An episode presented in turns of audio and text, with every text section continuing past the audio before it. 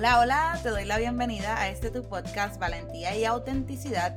Mi nombre es Yashira Villahermosa y te ayudo a administrar lo que tienes, tu tiempo, dinero o relaciones y alcances tu máximo potencial para que crees la vida que tanto anhelas.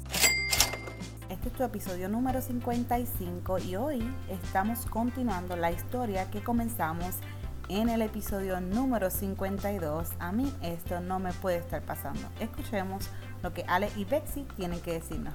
Ok, y en ese proceso, ¿qué fue lo más difícil que, que te tocó pasar? Yo diría, yo creo que la parte psicológica, la parte psicológica muy profunda.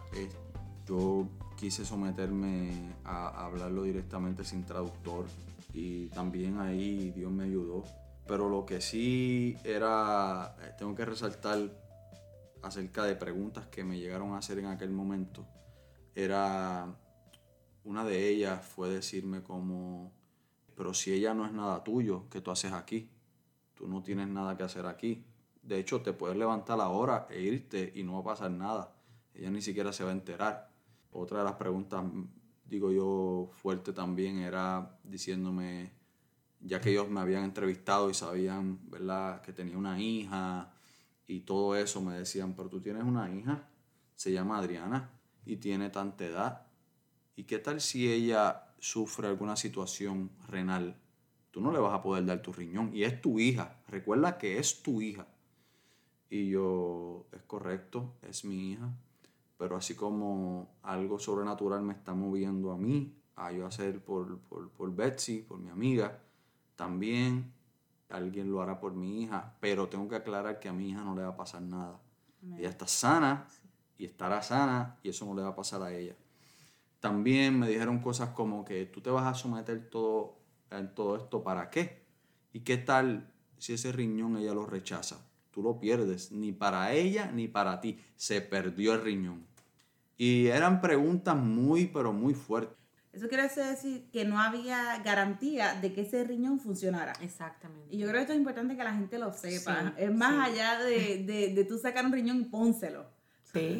Así que, tenía, que tenía que haber un milagro. Exactamente. Aún así diera el match, porque incluso Alex y yo somos del mismo tipo de sangre.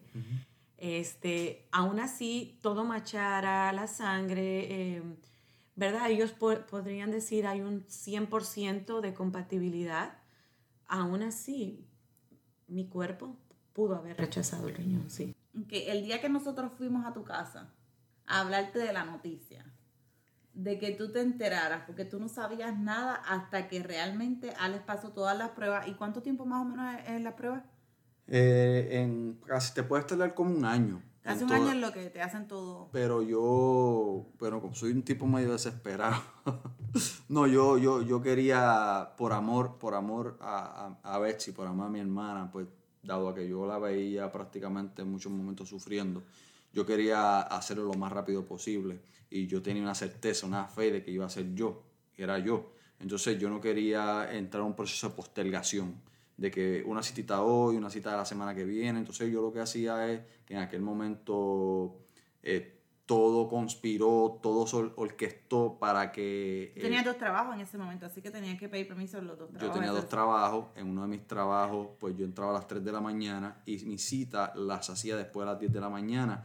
Pero mi ese otro trabajo, que era entrando eh, después de las 9 de la mañana, pues yo logré tener una relación tan estrecha, tan linda, tan profunda, que esa gente entendieron, entendieron eh, el, llamado, entendieron lo que yo tenía que hacer, que no me pusieron limitaciones. Entonces, eh, yo tengo que resaltarlo, yo tengo que resaltar eh, el nombre de Antonio Ríos y tengo que resaltar el nombre de Daniel Mesa, lo tengo que decir, porque tengo que, tengo que decir esas dos personas a mí me, me, permitieron, ellos no me pusieron limitaciones y yo lo que hice con el hospital fue decirle, eh, buquéame o, o, o, ponme la cita todas las más que pueda en un día. Entonces yo de repente estaba hasta tres citas, cuatro citas en un mismo día. Entonces yo lo que hice fue adelantar el proceso que tal vez Yashira pudo haber sido un año,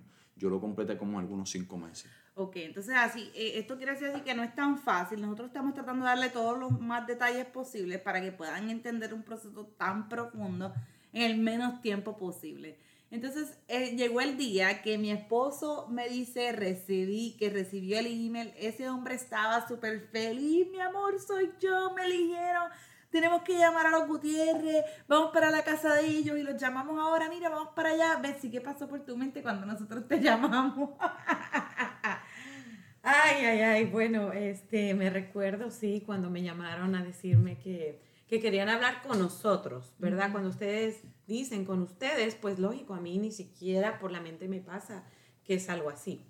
Yo, ah, antes de, este, ya yo no me estaba acostumbrando al proceso de diálisis, pero ya lo hacía contenta. O sea, eso... Ya había habido, ya, hubo una transición. Sí, ya había, ah, ya yo lo hacía contenta. Eh, o sea que por, por, por mi mente no pasó eso. Yo lo que pensé, honestamente, era que ellos estaban en una necesidad económica, honestamente, porque ustedes estaban pasando un proceso. Sí, yo había dejado de, yo había renunciado a mi trabajo, así que era normal. Y Alex, ¿verdad? Yo estaba, yo pasó el proceso de mi hermana, mi hermana murió en el 2018 Así que esto estaba ocurriendo 2018-2019.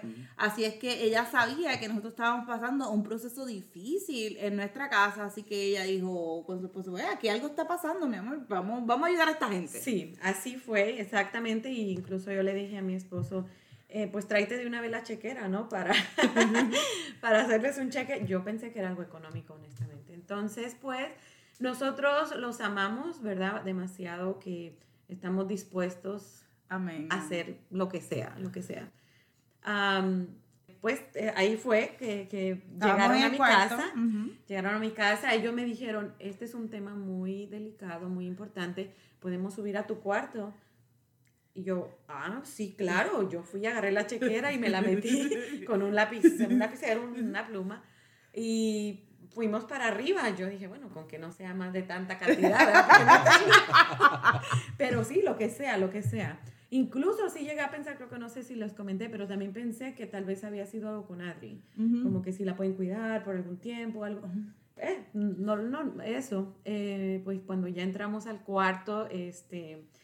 Ay, yo les veía, les veía las caras como entre emoción y no sé, no sé, era algo como bien indescriptible. Y yo ya estaba lista, ya que, que, que me dijeran cuánto. Entonces, en ese momento, pues Alex dice, Betsy, o si no sé si fue Betsy, no sé, no me recuerdo si dijiste mi nombre, pero la noticia es que yo soy el donante de riñón para ti. Yo en ese momento, yo creo que, ay, no sé, vi la gloria de Dios, yo no sé, me puse, me puse hasta sin palabras, me quedé sin palabras, eh, o sea, una noticia así. Estábamos todos llorando ahí, estábamos los cuatro llorando, estaba Noel, estaba Alex, estaba yo, Betsy, Betsy y yo, el burro, para que no sepan. sí, eso, empezamos a llorar, yo, yo, mm, no sé, fue, una noticia espectacular, yo no me la esperaba. Hasta me olvidé, yo tenía una reunión abajo con el, con el grupo de alabanza y hasta yo se me olvidó que los muchachos estaban allá.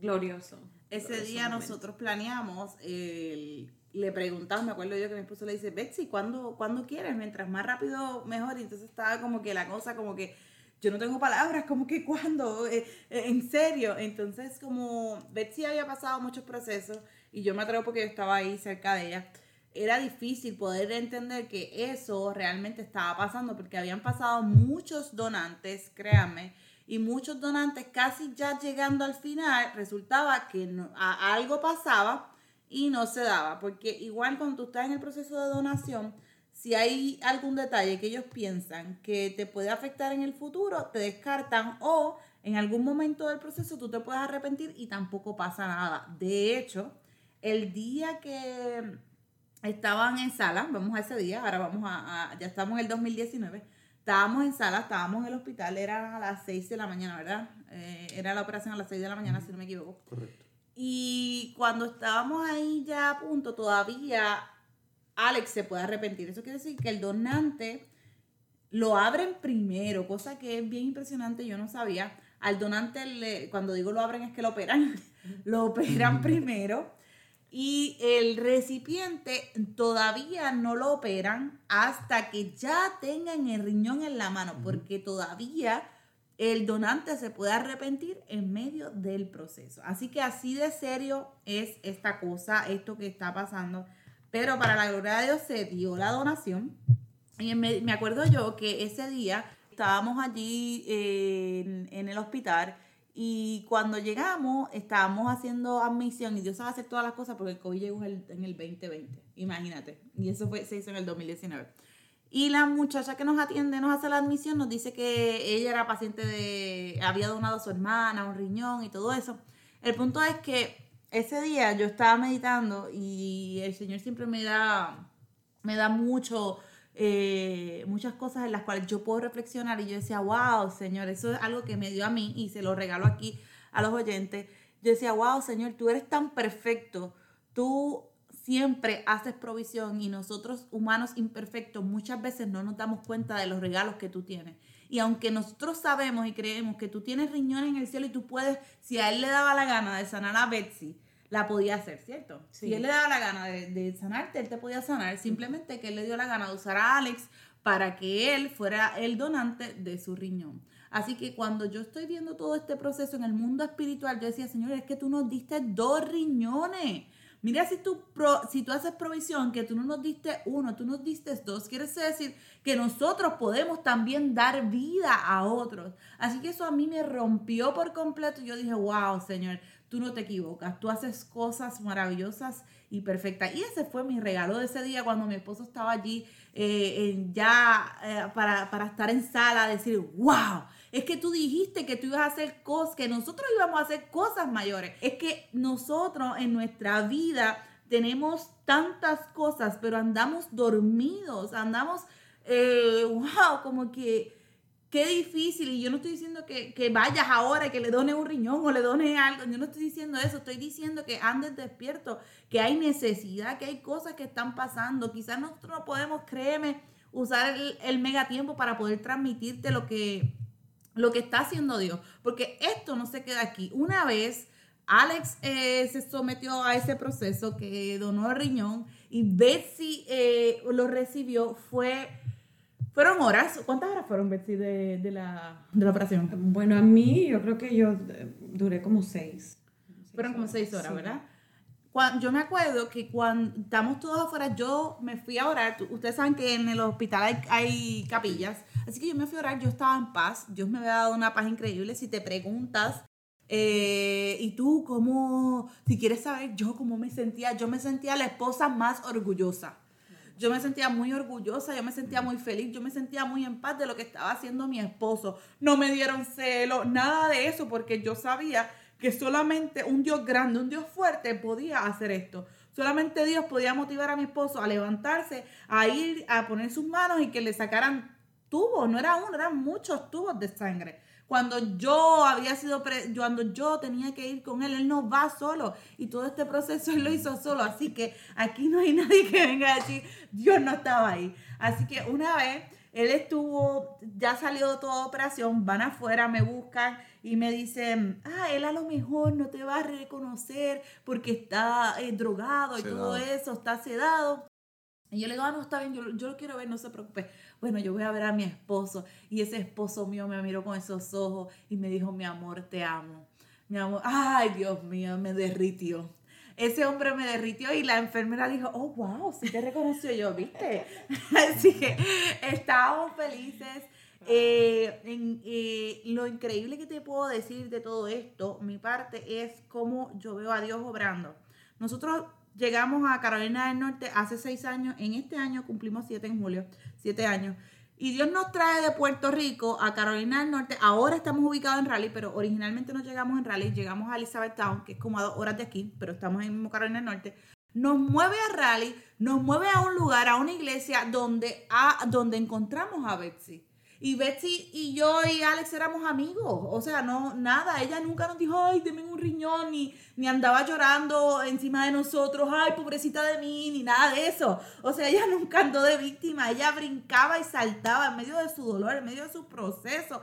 Ella, yo la veía adorando a Dios. No estamos diciendo que ella no lloró, no estamos diciendo que ella no desconfió de Dios. Es humana, así lo hizo, la escucharon. Ella dijo que sí, que hubieron momentos dados que ella decía, Dios mío, ¿dónde tú estás? A mí esto no me puede estar pasando. Claro, somos humanos y qué bueno. Y algo que yo admiro de Betsy, algo que me encanta de ella, es que ella es muy auténtica. Ella te va a decir las cosas que siente y cómo las siente. Ella no anda haciendo de cristianita, ay, sí, no. Ella sí es una mexicanita fresita. Ella sí es una mexicanita fresita.